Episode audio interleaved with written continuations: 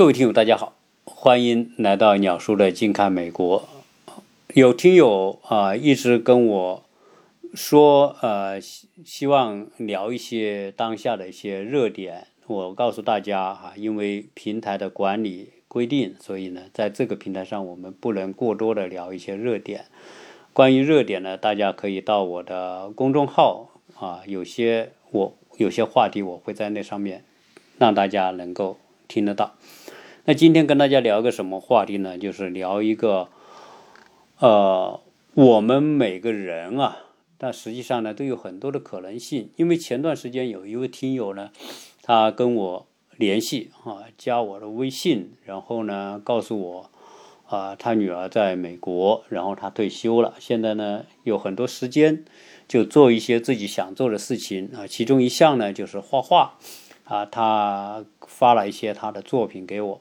啊，我在上一期节目好像也提到过，那呢，他的这些作品呢，给我看之后呢，我还是很惊讶啊，一个退休了的人啊，多大年龄我不知道，对吧？但是总之说到退休，大家大概都有个概念啊，然后开始学画画啊，首先这种心态我觉得就特别好啊，为什么呢？因为我们很多的人都有种观念说啊，学什么东西呢？年轻人才有条件去学，老了还学什么？就是老了就就不用学东西。啊，实际上活到老学到老，我觉得从这个听友的身上还是可以看得到。所以他给我看的那些画，我觉得他真的很不错啊，很不错在哪呢？就是他确实，虽然说啊，你说啊，他的画画的多高水平，我肯定不敢讲哈，因为毕竟人家才学六个月，啊，六个月能画到这个程度，说明什么呢？说明他有这种潜力，或者说他有某种的天分，啊。很多时候啊，就是说一个人的天分啊，呃，是要去挖掘的。我我身边啊，应该看到很多这种人吧。实际上，我们从历史上也看到很多这种人，就是说有些人有天分，但是呢，由于没有具备这个条件的时候，他天分挖掘不出来。啊，这种天分是什么呢？天分就是上天给你的，在你的身体和呃生命里面的某一种。可能性啊，这种可能性我们可以把它形容形容为一个种子，就是一颗种子，在我们可能在我们每个人身上啊有很多种种子，但是为什么我们有些人会成为工程师、成为科学家、艺术家、成为什么，对吧？就是就好像就是人一辈子就只能成为一种人，或者在某一个领域里面有出息、有作为啊，实际上这是一种很严重的。误解和误区，呃，中国我们这个环境呢，当然，呃，我们这个发展快，你像我们这一代人在小时候的这个条件都不怎么好，家庭都没什么，经济条件都很糟糕哈。其实像我们那个小时候，在小学那个那个之前，能够吃饱就不错了啊，就叫八零年之前。基本上各家各户能够吃饱就不错了。你说有多少额外的这种条件或者支出能够帮助我们去去什么发展个人爱好？那几乎没这种可能性哈。直到现在，我妈经常会跟我唠叨一件事情，说什么呢？她说我们小时候啊家里穷，以至于说呢小孩想买一个乒乓球。那时候一个乒乓球多少钱？五分钱吧，买个乒乓球都舍不得，就是五分钱额外的，各位作为小孩的兴趣爱好的钱都很难。为什么呢？那个时候五分钱可以买一顿，可以买一碗菜，知道吧？五分钱可以买一顿白菜，你就可以做一碗菜了啊！所以在像那个年代，每家啊，可能很多人都是。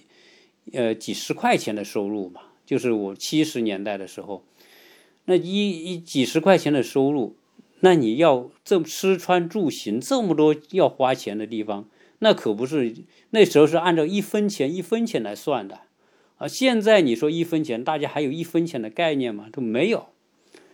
现在一分钱的纸币你都看不到，一分钱的硬币现在叫稀有。我收藏了一点一分钱的硬币，啊。你现在你说拿个那个我们小时候那种我们叫银壳吧，银壳子那种那种硬币你都找不到了，啊，现在一毛钱都没，基本上你说现在定价了，定到几毛钱的没有，基本上是定一按元来算，而且现在的定价基本上按十元来算，可见什么？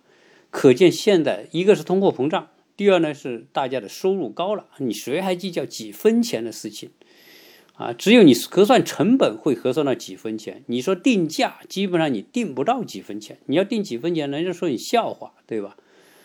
你我怎么付钱给你啊？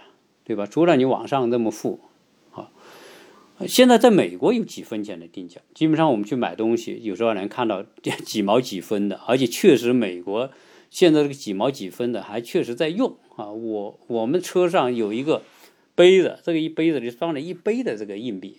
就是，呃，美国的钱呢，硬币啊，分一分、五分、十分、二十五分、五十分、一元，基本上就现在一元的，在美国一元的这个硬币也基本看不到的，呃，五十美分的硬币也看不到，最多最多现在就是二十五美分、十美分、五美分、一美分。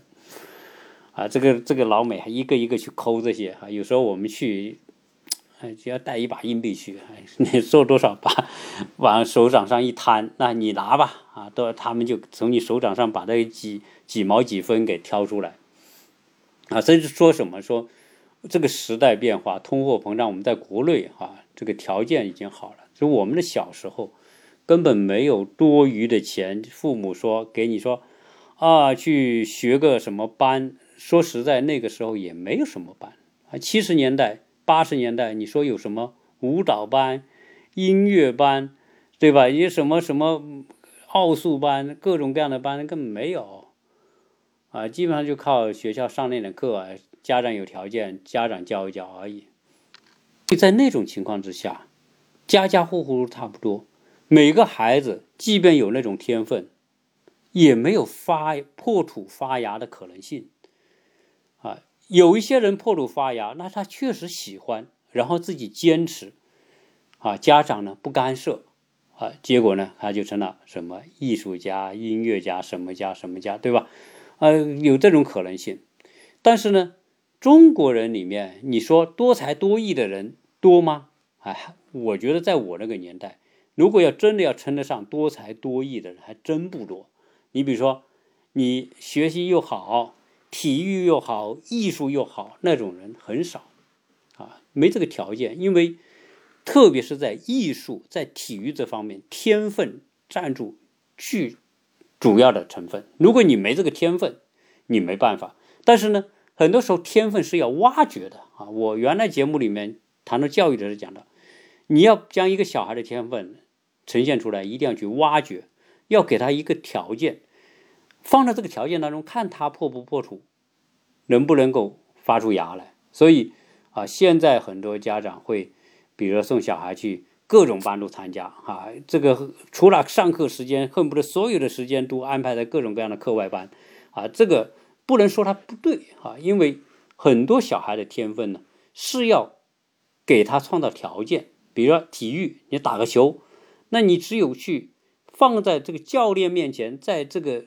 训练的条件之下，才能看出他有没有这方面的体育天分，对吧？你是武术厉害啊，跳高啊，打球啊，对吧？你就有这个条件啊。那你去说你去画画，你家长也不知道小孩。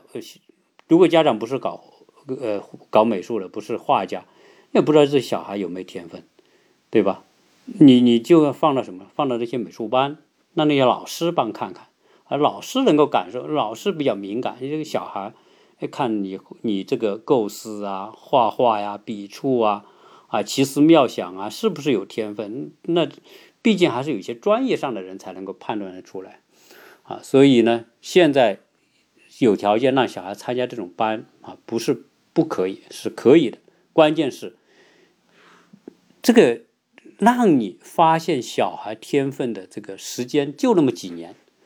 你过了小学之后啊，你学业就紧了，基本上你就没太多时间啊。所以呢，你到了初中、高中想去发现什么天分啊，我觉得也不太可能。除非这个人身上真的是有天分啊，叫这个天分叫埋都埋没不住，这个芽它就一定要破土而出。但这种人毕竟是少数。好，那我说回到什么？说回到现实，我们这个听友他到了这个年龄来画画，画到这个程度啊，我我我是很赞叹啊，他有这个天分。呃，实际上呢，天分不光是说小孩，你到了大了之后，比如你工作之后，啊，你二十岁、三十岁、四十岁，你有时间、有闲暇、有条件，哎，你去玩一玩自己小时候喜爱的东西，这个也是一件特别有趣的事情。所以小时候啊，有时候我们说一个人天分的这个这个发芽啊，有可能。小时候就发芽，但是有一些呢，可能要几十年之后才发芽，它就是一个漫长的过程。你说我，大家看我画画，哎，好有有听友说，哎呦，你要说你画画画的还行啊，好像还有一点基础，有一点功底。我告诉大家，实际上我画画这个，我首先认为我是天分啊，我一点都不怀疑怀疑我的天分，而且呢。啊，还真不是我勤奋的结果。我小时候呢，没有条件画画。当时呢，我爸呢，就是他小时候练过字，就是练过篆刻，他写毛笔字写的还行。所以我爸那时候呢说，他说你就练练字吧。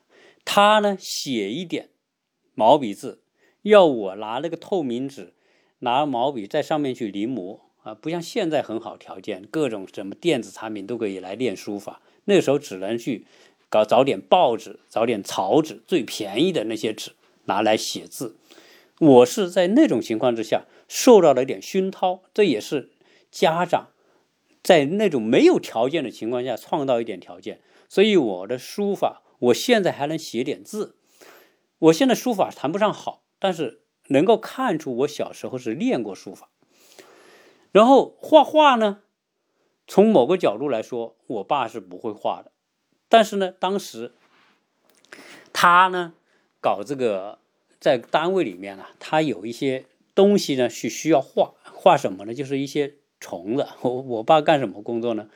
是在林业部门，林业部门做生病虫害的，就森林病虫害的防治。那个时候啊，他也是没什么文化。但是分配到这个单位，他很能钻钻这些东西之后呢，啊，就要去认识这些虫子，然后这些虫子有什么特性啊，如何去防治啊，他就干那个工作。干那个工作呢，经常就拿回一些资料，说他说你呀，看看你能不能画这个东西，能画这些虫子呢，就帮我画点，我单位要用。那这个时候我呢，哎，我知道我有一种能力叫模仿能力很强。为什么模仿能力很强呢？我是七岁上学，五岁的时候，我姐上学。我姐呢，她拿她她七岁，她比我大两岁，她就上一年级，她就拿回一些作业。她那时候我姐就得帮着做家务，七岁帮着做饭呐、洗衣服、干嘛都得做。大家不能想象，就是如果你现在听友是我这个年龄的人，都知道我我们那个年龄就是十几岁就要当十几岁的人来用。对吧？十几岁要当二十几岁的人来用，啊，小时候都要干家务的。我们要挑水，啊，挑水去河里面，把没有自来水，都要用水桶去挑水，洗衣服、做饭，那小孩都得干。那我姐呢，就是每天要做饭，她就说：“她说我没时间写作业，她说你帮我写行不行？”那我说我也不识字啊，但是他拿出课本给我，他说你跟我照着这个字写，我就照着这个。书本那个字，我不认识字的时候，我就照着字写，我也写的像模像样，就帮他把作业做完了。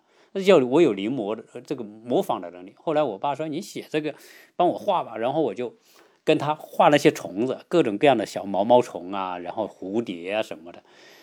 哎，我画完之后，我爸一看，哟，那画的蛮像嘛，挺好。那你继续画，然后不停的拿些东西，呃，我就跟他画。到最后说：“哎呀。”你这是拿线描不行，我要画点带色彩的，我买点颜色，你你帮我涂上颜色行不行？然后我就照着那个样子去涂颜色，把那个小蝴蝶涂上，毛毛虫涂上，也也像模像样。那我爸一看挺高兴，不错啊，你这个画还有画画的天分呢。哎，这个时候我就觉得，哎，我真的有这方面的这种这种天分，所以后来呢就啊自己开始画点东西。但是我小时候小学画了一点点，但是我知道我小学的那个那个能力啊，理解能力啊，对艺术的这方面，对画画没有完全发挥。但是那个时候种下了一颗种子，所以这颗种子呢种在我心里没有发芽，小时候没发芽，但是我到了。读大学的时候，大家知道中国的大学啊是什么？是宽进，叫什么严进宽出嘛？就是你考考考考要考到这个分数进去，进去之后，我知道我读大学是比较轻松的啊，嗯，学文科嘛，这个你就是读一读书，然后考试一下，写点东西就可以了。我学历史专业，然后我就很多时间，我就大学时候，哎，我就开始画画，所以。大学那一个阶段呢，对我是有点提高，因为不停的画一些速写啊，或者是啊去观摩美术系的一些作品啊什么，好，这这是一步。到后来工作又没画了，没画之后呢，读研究生，读研究生也有时间，那我也画点东西啊。这个时候呢，呃，就出现了一些，就是我有一些思想性的东西，我就想力图去表现啊。所以我读研究生的时候画了一些。抽象的东西，但是画的不多。我知道画的不，但我知道我可以画这些东西。那我真正画画是到我来美国之后，啊，我现在创作的这些东西，就实际上是啊综合因素的体现，既有我小时候种下的画画的那颗种子，又有我个人的思考，以及我想把握这些思考的结果用画来表现。啊，就促成了我现在画的这些东西，所以我这些我这个听友啊，这个这个退休的听友，他，我觉得他今天做这些事情啊，就特别有意义啊。实际上呢，啊，说到这里就告诉他，实际上很多人都有这个天分，只要你不服老，只要你认为你还有可能性，如果你现在是工作了，对吧？你有条件了，或者是什么呢？或者是你退休了。哎，你还有某个兴趣爱好，你不妨来做一做。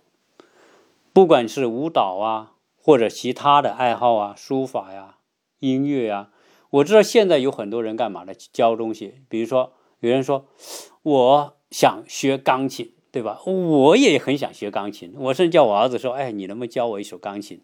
教一首，我就印着记这个这个音符，这个键怎么弹，对吧？我付钱给你。”我儿子现在也不教我，他说你实在太笨了。其实我知道我没什么，呃，没有什么音乐的天分啊，所以我要学弹一首钢琴呢，我也学不会。但是我知道现在社会上有人专门教这些成年人弹钢琴，就弹曲子，什么乐理呀、什么技巧啊、基本功都不用弹，就弹曲子，大家自娱自乐嘛，哈。我，但是从某个角度也展现出，实际上随着年龄大，人还是有很多的可能性。我呢跟那个听友啊，这个画画的听友聊过一个事。我说，实际上呢，很多人啊，越到老了，做一些事情他越有味道。如果他真有这个兴趣爱好的话，曾经我看到一个一个篇报道，这个报道我觉得挺有趣的，说有一个农村的老太太，这个老太太没什么文化，人老了，他的女儿就在。某个城市，啊，什么工作呢？画画，他是搞艺术的。结果他的女婿呢，也是搞艺术的。然后他们每天呢要上班，可能是在画院呐，或者干什么，就是个职业画家，相当于是。然后呢，这个老太太呢，不就接到城里面，就帮他照顾家，比如说做做饭呐，搞搞卫生啦，对吧？身体还好嘛。农村的，农村的妇女啊，由于一直。爱劳动了，所以身体一般都比较好。那到城里面，就整天呢就干这些事，做做饭什么也觉得无聊。结果呢，他就看他家有个画室，他女婿啊，他女儿经常呢就是回家之后就在那画画，所以就有很多的笔呀，有颜料啊，有时工具啊都在那。他经常要跟他搞卫生。他有天他觉得哎，这画有意思啊，经常看他们画，他说我也来涂两笔试一试。结果他就拿出笔。拿拿拿起笔和纸，就是涂，照着他的想法来涂。他画些什么东西呢？画些生活当中的事情，比如说农村小鸡、小猪、小狗，然后农村人干劳动干点什么事，他就因为他脑子里只有那些东西，他就去画那些东西。哎，他不知道他画的好不好，你知道吧？他就画，没事就就是嗯，儿女上班，女婿女儿上班了，他就在家画，画了之后呢，就把它放起来，放起来。有一天，他就跟怯生生的跟他的女婿讲，他说：“哎呀，他说我看你们画画的真好，我都很想画，我也喜欢画。”他说：“我啊，不瞒你讲，你们去上班的时候，我就拿你们的纸和笔，我就画了点东西，你帮我看一看。” 结果这个老太太就把她画的东西呢拿出来给女婿一看，这女婿一看，这个眼睛立刻放光，傻眼了。为什么？他就问他说：“他说妈呀，你你不跟我开玩笑吧？这这是你画的吗？”他妈说：“是啊。”他说：“我没事做，我就画一画我在农村的那些印象当中的生活。”他女儿，他他他女婿说：“他说妈呀，他说你真的是天才啊！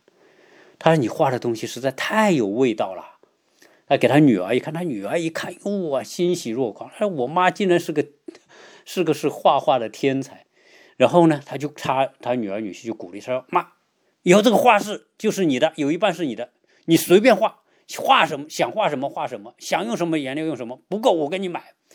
他妈一受到鼓励，真的吗？哦，高兴了，就开始就搞完家里的这个活，就开始画画，画好多好多。他画画又快，什么农村结婚呐，农村杀猪啊，农村干嘛赶集呀，这画画画好多东西。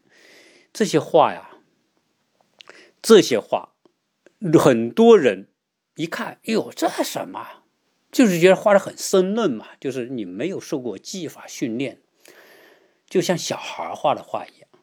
但是呢，大家知道，艺术很多时候啊，不是说你练得好，你就能成为艺术家。所以大家知道，这个在艺术这个层面，有人练的越多，他越俗。啊，艺术一旦落入了俗的境界之后呢，这个艺术就没意思了。所以大家会看很多画家，你看他的作品，你就提不起精神。你怎么看就怎么觉觉得就是啊，是一幅画，哎，但实际上没办法引起你的共鸣。有很多这样的画，但是呢，大家要知道，你去每当你要去看一个小孩画的东西的时候，你会有惊喜。这个小孩的世界是我们没法理解，成人没法理解小孩的世界，所以小孩多半小孩都有画画的冲动。你要看，如果你的、你的、你的小孩现在正在是属于那种十岁以内的啊，七八岁、五六岁、三四岁，如果他愿意提笔画，你看他笔下的东西，他他的那些画叫叫什么？叫。天生的作品啊，是天意的表达。小孩他没有意识，没有多少意识，他就觉得他要画这个东西，然后就他涂涂。但他脑子，他小孩有极为强的抽象能力。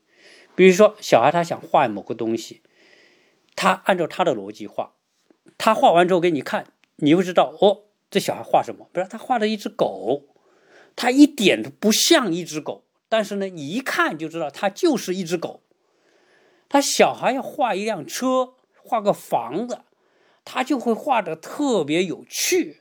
所以小孩的作品啊，叫天真无邪，他就那种表现那种趣味。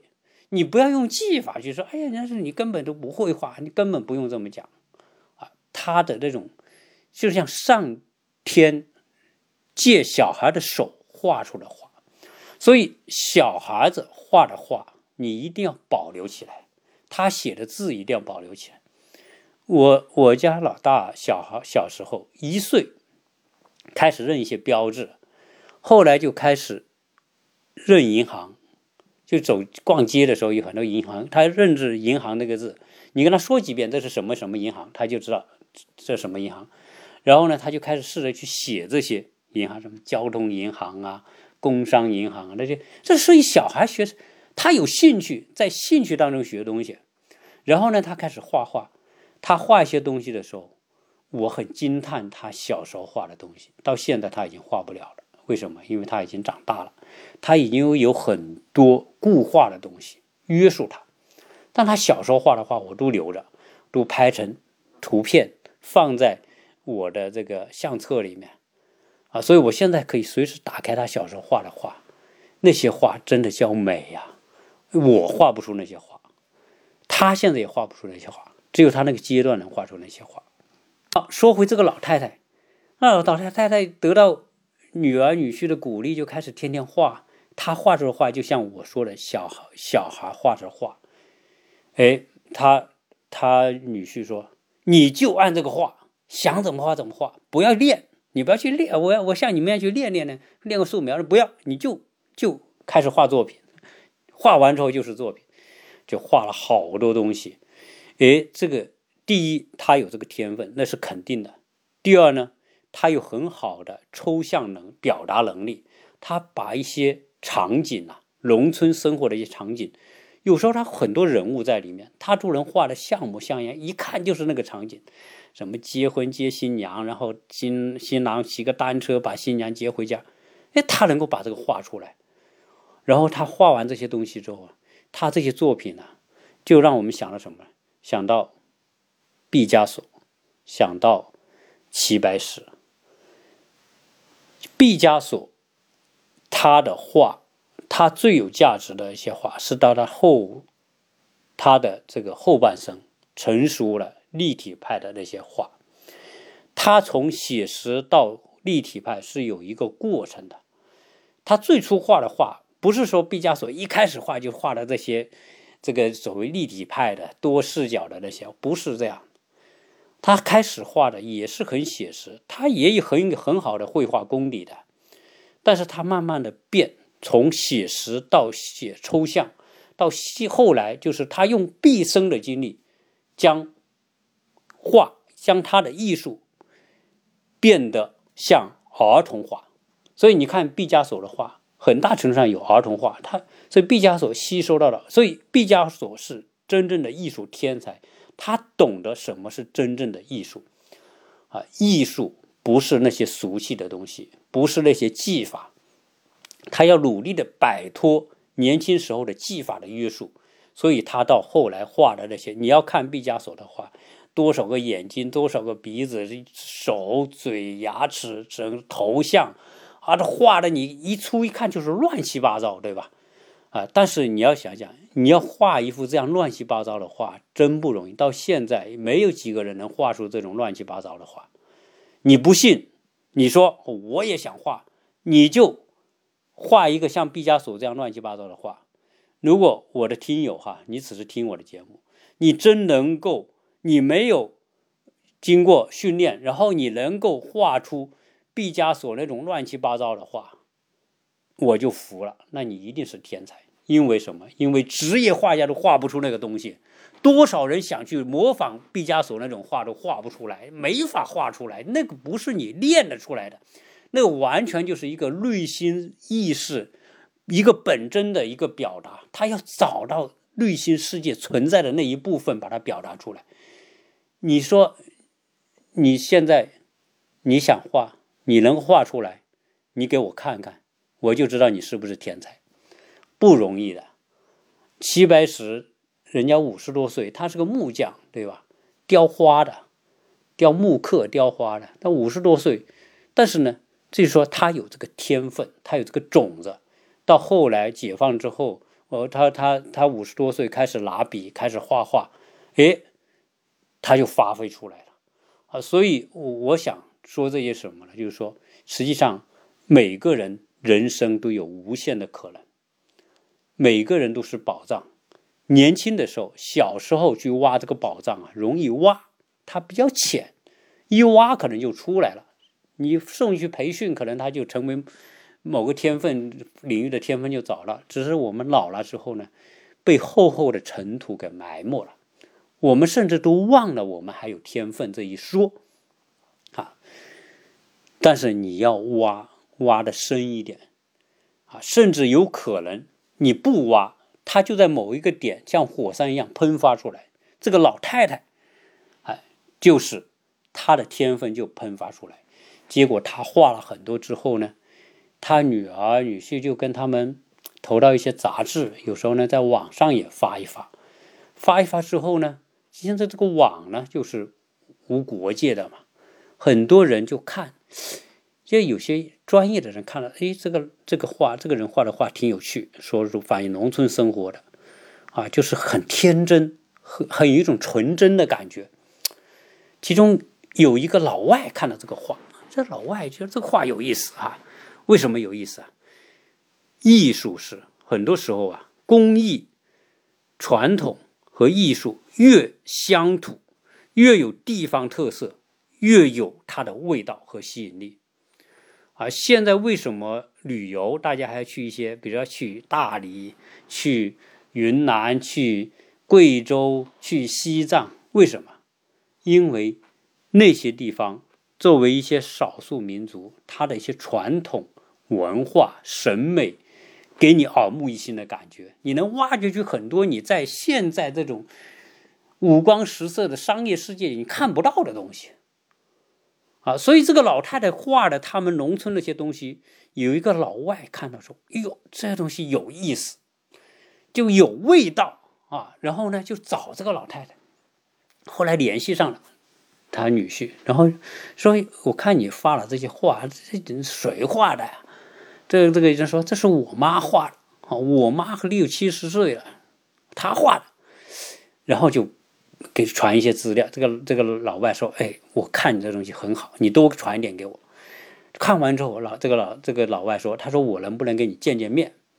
后来说：“可以啊。”这个老外来了之后，告诉他：“他说我呢是法国人。”我们在法国呢，艺术界有很多画法廊啊，或不是法廊，说不说错了，对不起啊，这是画廊啊。我们有很多画廊叫 gallery 干了就是就就就是展示画的那些，呃，实际上也是做艺术品交易的。他说你妈画的东西真好，这个这个人不好意思，他说实际上我也是画家，但是他说你妈画的比你的有味道，不是说画的没。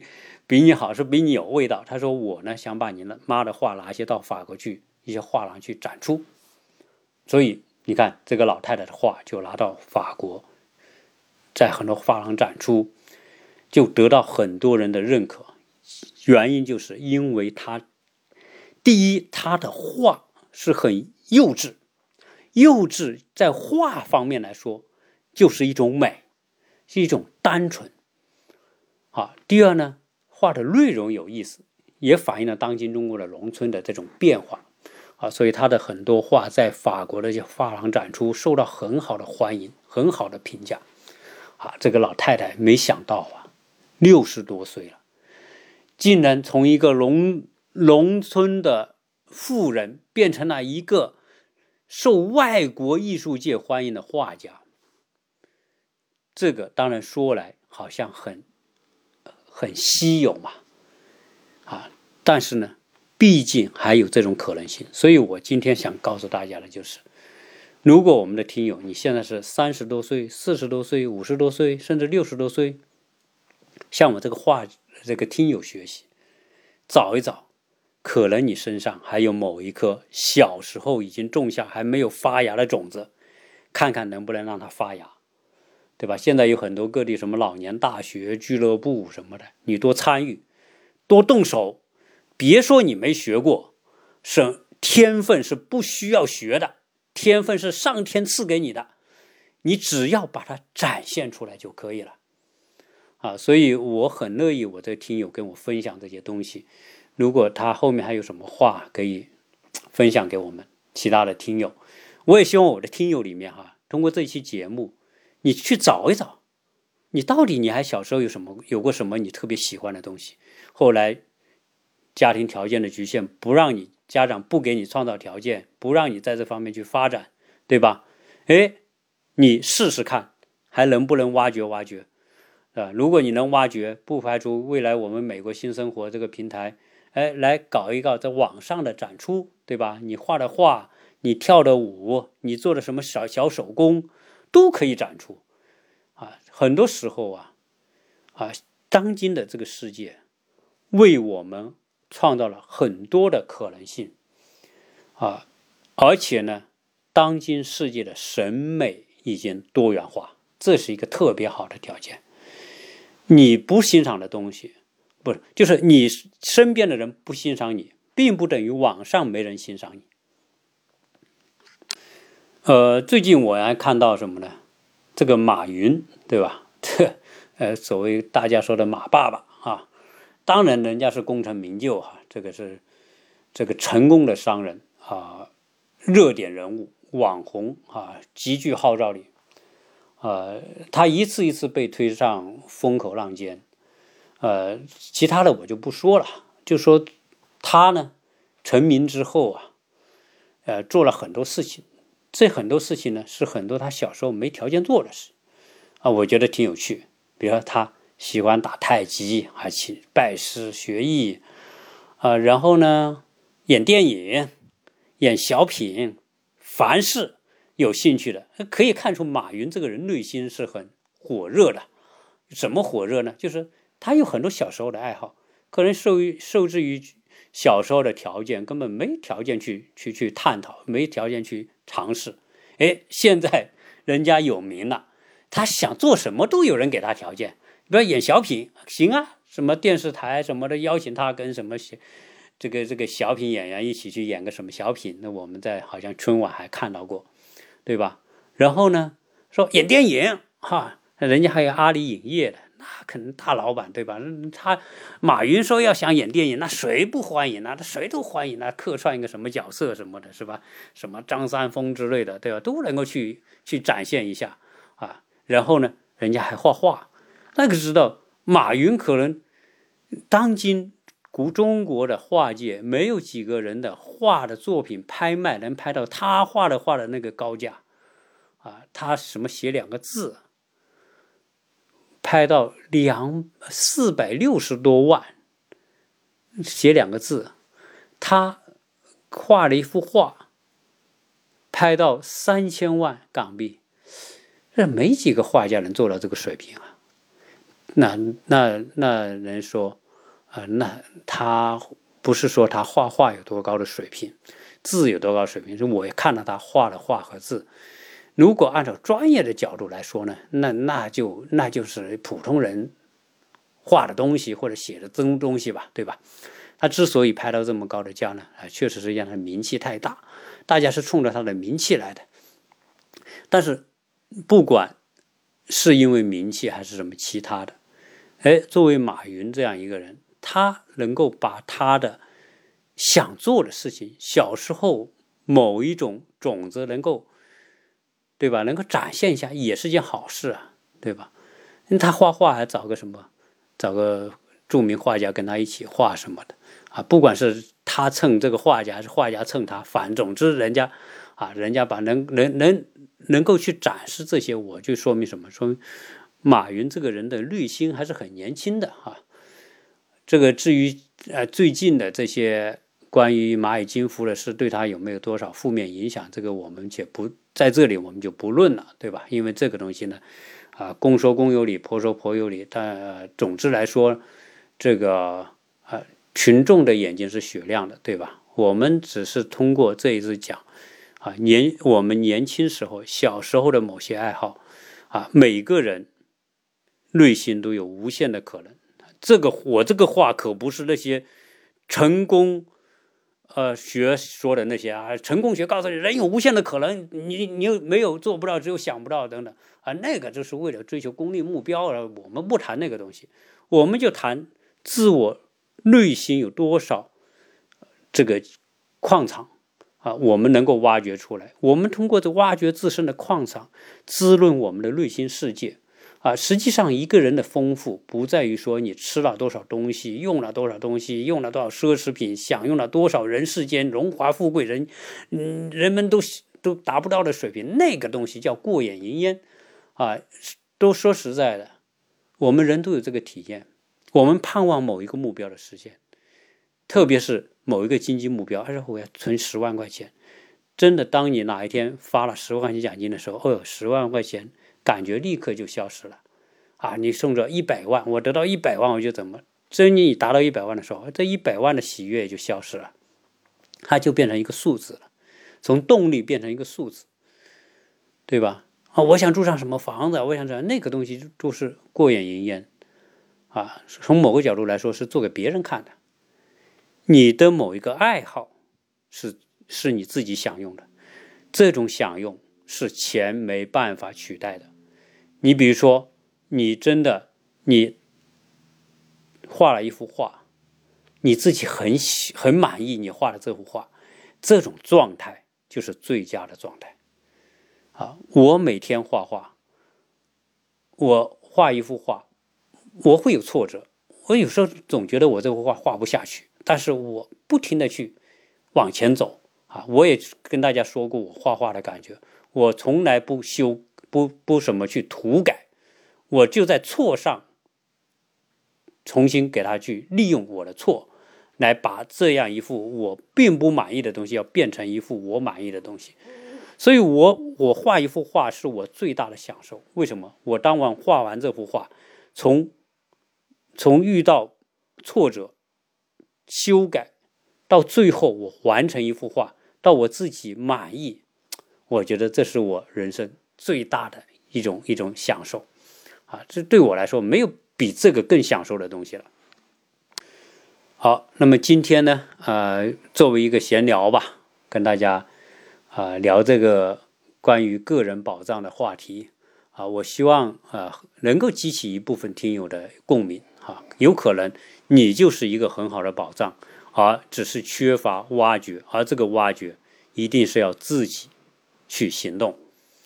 呃，也也欢迎大家去收听我的公众号啊，因为那上面会有我最新的一些热点的节目啊。感谢各位听友啊，因为现在很多听友呢啊一直听节目，也给我了很多的留言和鼓励啊，谢谢大家。